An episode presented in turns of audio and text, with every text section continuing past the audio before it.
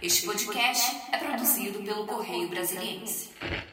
Eu só quero contar uma curiosidade. Quando eu vinha, quando eu vinha, cheguei a, a Brasília, só havia Asa Sul. Então só havia Asa Sul e só havia é, a W3 Sul. Na época, os lotes do Lago Sul eram sorteados pelos jornais, para quem quisesse, e ninguém ia receber, ninguém ia eh, tomar Gente, posse. Gente, chocada! Dos lotes. A seleção brasileira de 70, que foi a campeã, campeã na Suécia, visitou Brasília nesse período. E cada jogador recebeu um lote de, de presente, de, de, de agradecimento. Nenhum tomou posse, nenhum recebeu, nem, nenhum tomou posse do, do lote. 50 anos depois, eles voltaram a Brasília e perguntaram quanto custa um lote no Lago Sul. 6 milhões, 7 milhões. O Zagalo disse: Eu quero o meu, eu quero o meu, que eu não recebi. Então já era tarde. Exatamente, não acreditaram na cidade. Não, não acreditaram.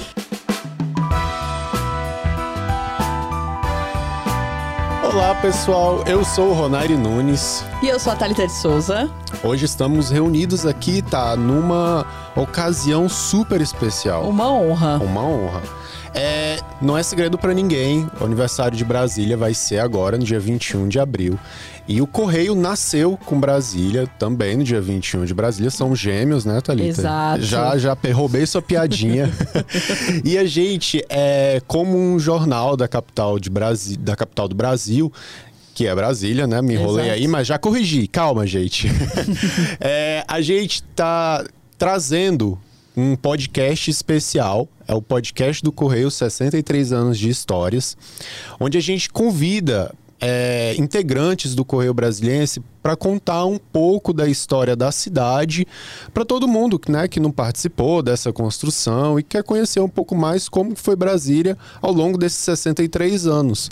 Porque o Correio estava lá desde quando Juscelino subiu a rampa no Palácio do Planalto, na Exato. inauguração da capital, até os dias atuais.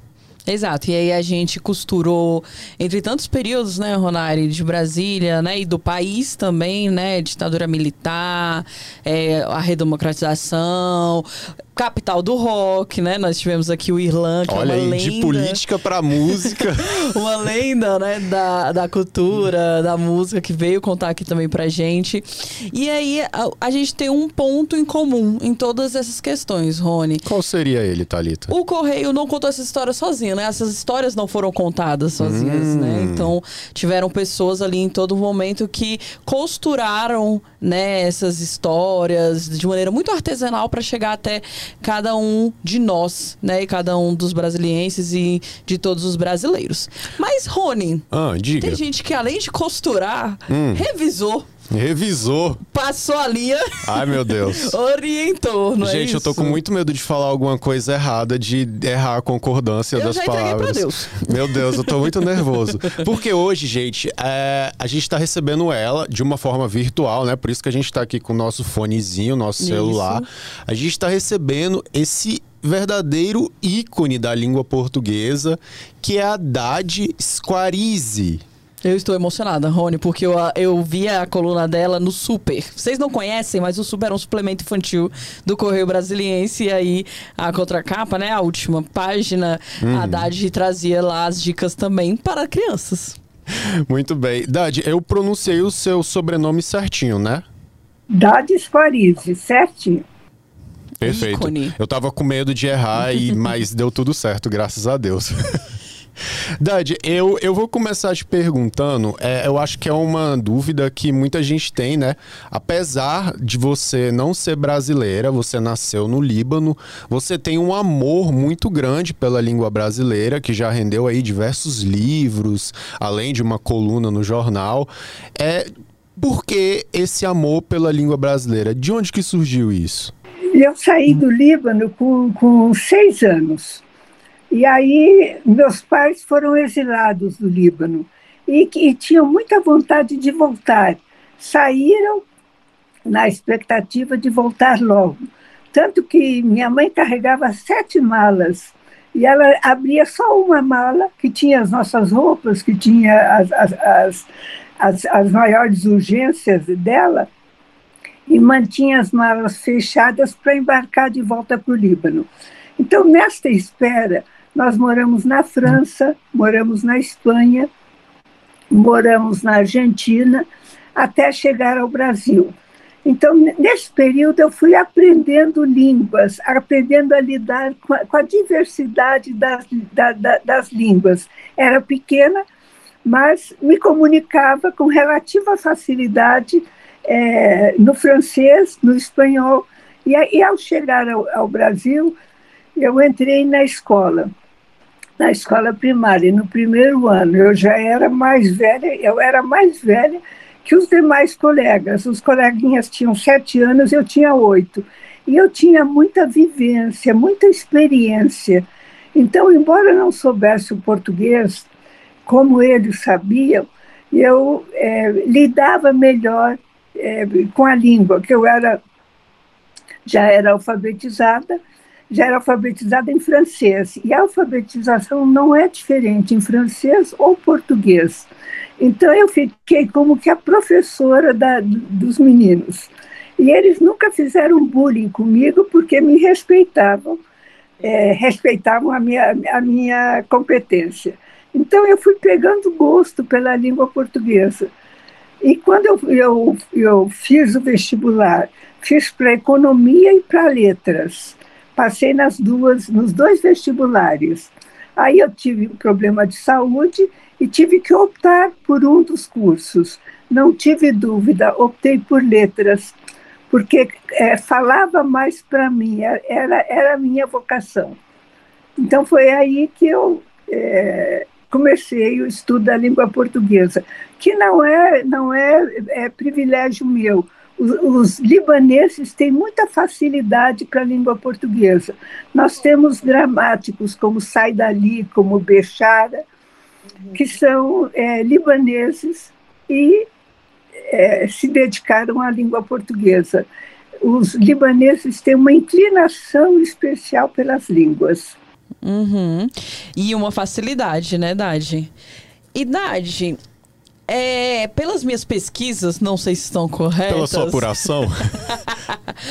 Antes de você chegar aqui em Brasília, né, e estudar é, aqui na UNB, você passou por alguns estados, né? É, aparentemente Rio, São Paulo, Porto Alegre. O que que te trouxe para Brasília, né? Você e sua família, imagino. Só eu que vim que vim para Brasília e vim por problema de saúde. Então, eu, eu era asmática e morava no Rio Grande do Sul. Rio Grande do Sul tem um clima muito úmido. E o médico Sim. dizia que eu precisava de um clima seco. Não, achou a cidade perfeita. Foi perfeito para eu vir para Brasília. E nós tínhamos contato com o governador. E o governador é, me deu um emprego. Eu vim já com emprego como secretária do escritório do Rio Grande do Sul, ali no edifício central, no setor comercial sul. Foi onde eu comecei a minha vida em Brasília. E isso foi em qual ano? Em 68, 68. Gente, nem 10 anos de Brasília. Pois é. Dad, e com relação à sua entrada no Correio Brasiliense, como é que foi? É, é, enfim, como é que o jornalismo acabou te tocando? Então, é, é, foi, foi um grande acaso. O Correio Brasiliense tinha mudado de diretor de redação. E o Ricardo Noblar, que era o diretor, precisava de alguém que, que o ajudasse na primeira página, que lesse a primeira página para não deixar passar erros, porque ele dizia que a primeira página é o cartão de visita do jornal. Se alguém encontrar um erro, vai desistir de ler o jornal. Então, eu fui no ano, no ano 2000 é, para o Correio, a convite de um, de, um, de um amigo que era funcionário do Correio, que me apresentou ao Noblar, e o Noblar é, topou me ter, me ter como, como auxiliar. E eu trabalhava, na época, na consultoria do Senado. Então, eu saía do Senado e ia para o Correio para fazer a primeira página. Um, um privilégio começar, começar a carreira jornalística ah, na primeira. fazendo a primeira página, trabalhando com o diretor de redação. Então foi, foi, um, foi um início muito bom e muito auspicioso para mim. Sim. Daí, e como é que... Diga. Deste primeiro contato é que eu fui fazendo carreira no jornal. Então, eu, nos primeiros meses que eu estava no jornal, é, o Tribunal de Contas do Distrito Federal abriu um concurso para 30 mil servidores. Abriu um concurso e 30 mil pessoas se inscreveram nesse concurso. Aí o Noblar chegou para mim, sabendo que eu era professora de português, Aí ele disse: que tal é, oferecer um serviço para esse público? Que tal umas dicas de português? Foi assim, na primeira, fechando a primeira página à noite, que nasceu a coluna Dicas de Português. E nasceu com a vida, com a, com, com, com, a idade determinada. Ela, ela nasceria para o concurso e morreria quando fosse realizado o concurso. Só que é, foi realizado o concurso e a coluna, a coluna, morreu. O público reclamou, gostou da coluna. Óbvio! E, e aí eu voltei. Estou até hoje. Perfeito. E aí, já a coluna, como eu falei, né, ela me me tocou, né, quando eu era criança, foi muito importante. Eu acho que ela é uma das grandes riquezas do jornal, porque ela atende àquela questão, né, que é da nossa essência, de trazer um serviço para o nosso leitor. Como é que você vê essa manutenção da sua coluna aí por todos esses, esses anos, né? Já está em 2023. Como que você enxerga esse trabalho que você faz? O, o, qual é a importância dele? Primeiro, as pessoas têm muito interesse na língua. Tem, algumas fizeram o seu curso com deficiência e têm tem, tem interesse, gostariam de aprender melhor a língua portuguesa. Então, a coluna vai dando dicas de uma forma leve, bem-humorada e sintonizada com a notícia, porque uma coluna no jornal não pode ser uma gramaticona. Não, então, se fosse uma gramaticona, é basta, bastava copiar uma página da gramática, né? É, é, é, é jornal é notícia, jornal é, é, novidade. E a coluna trabalha com a notícia, aproveita a notícia para dar uma dica de português. De uma forma leve, bem-humorada, sem agredir ninguém, mas... Sarcástica, que eu amo, que eu acho que esse é o traço da Dade que sempre me chamou a atenção. Perfeito. Uh, Dade, passando para minha próxima pergunta, é, eu sempre fico pensando, não só você, mas como grandes linguistas encaram tantas mudanças que a língua portuguesa sofre com o passar dos anos, né? Seja pela internet, é, seja por mudanças mais mais teóricas mesmo. O que, que você acha da língua portuguesa hoje em dia? De alguma forma as redes sociais estão mexendo muito com a nossa língua ou você acha que essas mudanças são normais? A língua é um sistema de possibilidades e é um organismo vivo. Então, a, ela muda todos os dias e vai, e vai se adaptando. Por isso que os dicionários, os dicionários se atualizam e as gramáticas se atualizam. Agora, existe uma norma culta, é aquela que a gente aprende na escola. Essa a gente tem que aprender. Quando há mudanças, houve, por exemplo, a mudança da a reforma ortográfica.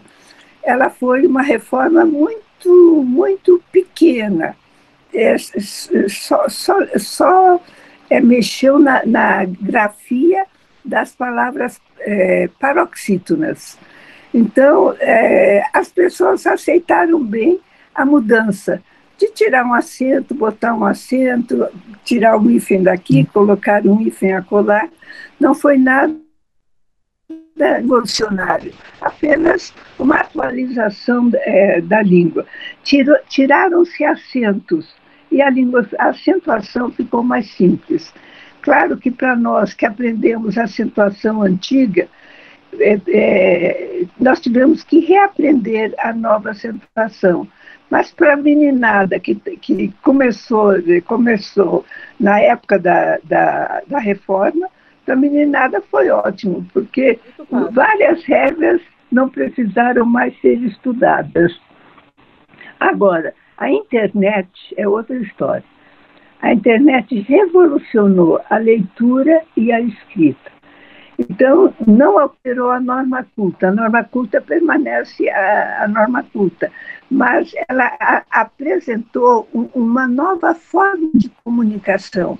As palavras abreviadas, as palavras inventadas, as palavras sem, sem, sem, escritas sem as vogais, por exemplo, beleza BLZ.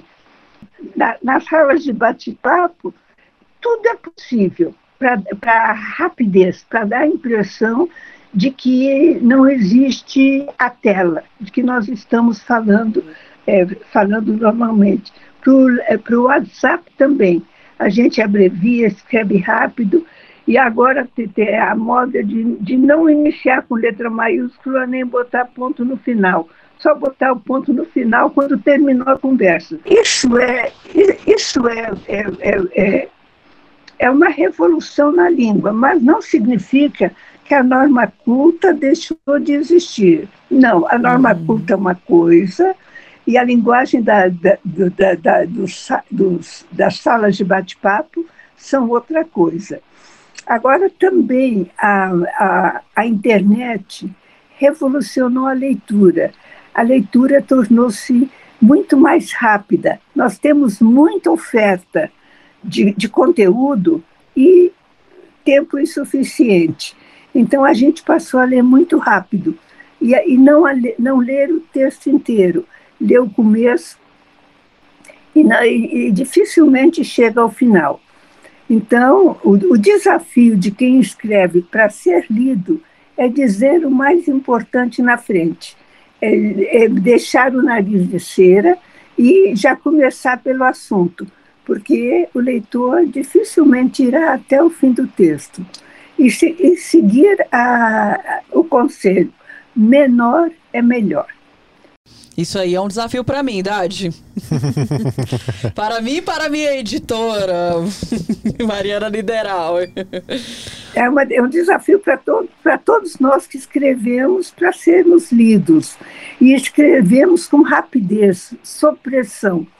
Uhum. Não é? E, e aí a gente tem que ter um domínio da língua para não tropeçar com facilidade. Exato. E aí, Idade, eu tava vendo em março, saiu uma coluna, a sua coluna, uma edição icônica, que foi o Encontro de Gigantes, Ronari. Que foi uma reclamação da Liana, da Liana Sabo, gente. A Liana Sabo é, chegou aqui no jornal em 68, hoje ela é uma ícone da gastronomia, né? Que escreve sobre gastronomia. E ela estava trazendo algumas reclamações sobre o jeito que o jornal estava estava abordando alguns conteúdos, né, em relação ao português. Aí ela falava: Poxa, antes a gente não colocava sigla na capa e tem estrangeirismo, né? E aí você começou a explicar e falar é, formas de mudar aquilo, né, e preservar a língua e fazer ser é, inteligível para quem estava lendo.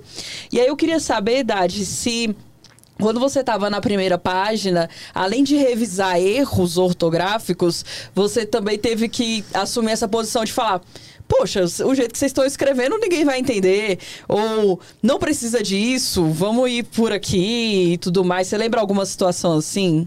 Não eram estrangeirismos comuns que a gente que a gente vê, vê todo, usa todos os dias porque o estrangeirismo é normal na língua. Todas as línguas têm influência de, de palavras estrangeiras. Quanto maior o contato de uma língua com a outra, maior é, é, é o contágio. Então, no século XIX, o Brasil tinha grande influência do francês. O império, né? as pessoas tinham, tinham que, que tocar piano e falar, falar francês obrigatoriamente. Eita. No século XX, o inglês entrou com força total, graças ao cinema, à literatura, à música, à internet, à tecnologia em geral. Inundaram é, os países de, de anglicismos, de palavras de origem inglesa. E elas são muito bem-vindas. Só que quando há um exagero, é, é, as pessoas se incomodam, reclamam. Por isso que a coluna que eu falei de estrangeirismo fez muito sucesso. Recebi vários e-mails é, agradecendo pela coluna. Agora, nós que, escre nós que escrevemos é, para jornal, escrevemos para o público em geral, temos que ter muito cuidado com os estrangeirismos, porque nós temos que nos fazer entender. Se o leitor não entendeu, o fracasso é nosso. Então, nós, nós fracassamos. A mesma coisa do que, que os estrangeirismos são as siglas. As siglas muito, muito familiares, como DETRAN, PM, uhum. ONU, a gente usa sem precisar de dizer por extenso. Mas a sigla que, ele, que é sobre a, contra a qual a Liana reclamou é CAC, são as pessoas autorizadas a usar armas. Então hum. nem todo mundo, nem todo mundo sabe o que é CAC. E apareceu na manchete. Então ela reclamou e, e, a Ana do Bem me pediu que fizesse a coluna e eu fiz. Então a gente tem que ter, nós que escrevemos para o leitor e para leitor diversificado, a gente tem que estar de olho sempre no leitor. Se o leitor não entende, é, é, é, não é ele que é burro, não é ele que não estudou, não é ele que não, que não pode me acompanhar na verdade, sou eu que não, me sou, que não soube me comunicar. Então, nós, nós jornalistas temos que nos fiscalizar sempre para nos fazer entender. Uhum. E você lembra de algum outro momento em que, quando você ainda estava ativa na primeira página, que você teve que fazer isso, é, intervir em alguma manchete, alguma chamada? Ah, mas isso acontecia todos os dias, porque a manchete, a manchete era sempre submetida a mim. Uhum. E, eu, e, e eu, eu, eu, eu dava a minha opinião, tá ótimo, pode sair, ou então corrige aqui, corrige ali. Então, eh, não é, não é nada excepcional. Eu creio que até hoje é, é, funciona assim a, a, primeira página e as outras páginas também. Né? No, na, na, na manchete da página, sempre se tem um cuidado especial nos títulos, nas legendas e nas manchetes. Sim. Muito bem. Dade, é, agora que a gente voltou para o assunto jornal, é, eu queria também voltar aqui para o tema principal do nosso podcast, que é os 63 anos de Brasília. E eu acho que você é uma, é uma uma pessoa, uma profissional perfeita para responder essa pergunta, porque você participou desses 63 anos. E eu queria te perguntar como que a história de Brasília, ela se mistura com a história do Correio Brasiliense. É, como que você vê a importância de existir um jornal que nasceu junto de uma cidade? Eu já, já disse para Ana, vou repetir, o Correio Brasiliense devia ser tombado porque ele é patrimônio da cidade, ele é memória da cidade. Sim. Então, quando, quando há qualquer dúvida, qualquer é, necessidade de uma ilustração, de uma fotografia, o pessoal recorre ao SEDOC. Os brasileiros uhum. sabem que tem e tem no Correio Brasiliense a memória da cidade. Então, é, é, todos os momentos que a cidade viveu, que o país viveu, estão registrados no Correio Brasiliense. Então, qualquer dúvida que a pessoa tenha, qualquer necessidade de pesquisa, basta ir ao SEDOC e a equipe do SEDOC é muito competente e localiza, Sim. seja ainda no, no impresso, seja no, no, digital. Então, todos os momentos estão registrados no Correio, todas as passagens, as, as as boas e as más estão registradas. Nós somos a memória da cidade. Então, nós nascemos com a cidade e trilhamos todo o caminho, toda a caminhada com a cidade. Perfeito. Perfeito. E aí, Idade, é, eu queria só que você falasse um pouco sobre o que você espera para os próximos 63 anos aí de Brasília, né? De Correio Brasiliense. É, você acredita que essa parceria ela vai é, continuar e por que ela é importante, né? Continuar. O que, que você espera aí desses próximos anos? Não, eu espero que nós continuemos, nós continuemos, né, é, é, é, é mostrando a cidade, é, é, guardando a memória da cidade e, a, a, e acompanhando a evolução da cidade. A cidade hoje vive um clima de violência, mas daqui a, daqui a, daqui a, a algum tempo esse clima de violência vai, vai, ser, vai ser superado. Então, nós mostramos a violência, mostramos a superação e mostramos a paz, que com certeza é, virá. Brasília, é, quando começou, quando eu vim aqui, quando começou, eu não sei, mas quando eu vim para cá em 68, não se via viva alma nas ruas.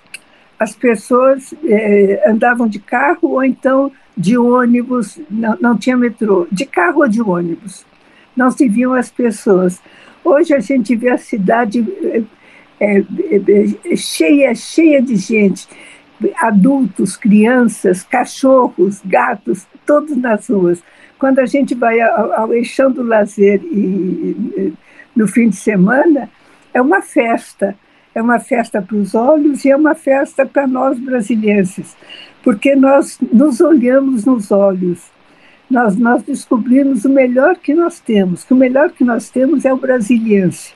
Brasiliense se cumprimenta nas ruas, se cumprimenta no elevador quando, quando se encontra, independentemente de ser conhecido ou não. Então, nós, nós temos o hábito, um hábito muito civilizado. Se alguém está fazendo o seu Cooper, está correndo, encontra outra pessoa, dá bom dia, dá boa tarde. Isso é muito civilizado. A paz no trânsito, a, a, o, res, o respeito à faixa de pedestre é marca de Brasília. É muito, é, é, é muito confortante. É, não buzinar na cidade, um trânsito silencioso, um trânsito que flui, apesar de um ou outro congestionamento, isso nos dá muito orgulho, nos dá muito prazer e com certeza nós vamos é, cada vez melhor, ficar cada vez melhores. Com certeza. Perfeito. Rony, antes só da gente terminar, eu queria só trazer uma info pra Dade, hum. que ela tava falando sobre o SEDOC. Diga. E Dade, a gente foi lá semana passada e o Chiquinho estava falando que o seu eu manual de redação. Eu fui vetado. Foi? Eu fui vetado é, do passeio. Rony não foi.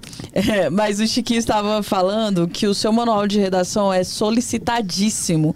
E eles não têm mais. Porque foram poucas cópias, né? E eles não têm mais. E eles falam que recebem incessantes pedidos e que virou uma relíquia. Né? Oh, que, que relíquia, né? chique. né? Eu queria ter um manual da Haddad. Mas enfim, é para mostrar como a Haddad é tão importante para o jornal e para Brasília. Isso mesmo. Os associados tiveram dois manuais. O primeiro, manual de redação e estilo, é, pré-internet. E o segundo, pós-internet. Os dois foram escritos por mim. O segundo é manual de redação e estilo para mídias convergentes. Abarca, além de jornal, rádio, televisão e internet. E tem um SOS, um SOS gramatical. Então, ele é muito útil quando nós que escrevemos com pressa para consulta. É, para mídias convergentes, manual de redação e estilo para mídias convergentes, encontro na Amazon. Agora, o primeiro é, Viu, gente? Está esgotado. Não sei se o Chiquinho se, está se referindo ao primeiro ou ao segundo manual. Eu acredito que pode ser o primeiro. Pela questão mesmo né, da unicidade. Fato divertido: esse segundo manual, é, a Haddad foi até o Jô Soares contar hum. sobre a publicação desse manual. Que chique! Estamos entrevistando uma pessoa que foi entrevistada pelo Jô. Estamos a um passo do Jô e foi o primeiro manual para mídias convergentes do Brasil, adotado por faculdades, adotado por pessoas que escrevem, né, que escrevem e querem se adaptar à realidade atual, que nós mudamos nosso jeito de escrever. E o manual diz como é a forma moderna, é, contemporânea de, de escrever. Frases curtas, palavras curtas, ordem direta, vá direto ao assunto, diga o mais importante na frente. porque o, o, o leitor dificilmente lê a matéria até o final. E se a matéria for muito comprida, dividi-la em retrancas, para o leitor respirar. Perfeito. Perfeito. É, bom, Caros ouvintes, estamos chegando ao fim de mais um episódio da nossa série especial do podcast do Correio 63 anos de Brasília. Não podemos encerrar esse episódio, Talita, sem agradecer do fundo do coração a presença da Dades Quarise. É, a gente sabe que aí o, o, a agenda dela deve ser uma loucura, vários livros, mas uma segunda-feira ainda. Uma segunda-feira, mas ela tirou aqui um tempinho para falar com a gente. Da muito obrigado de verdade. Eu só quero contar uma curiosidade. Quando eu vinha, quando eu vinha, cheguei a, a Brasília, é, só havia Asa Sul. Então só havia Asa Sul e só havia é, a W3 Sul. A W3 Norte era, era, era não era ainda nem, nem asfaltada, e pouquíssimos prédios. E a Asa Norte só tinha os prédios em frente ao UNB. Aí eu dei um curso de 40 horas aulas na UNB. E com o que eu recebi com essas 40 horas aulas, eu comprei um lote na, na no Lago Norte.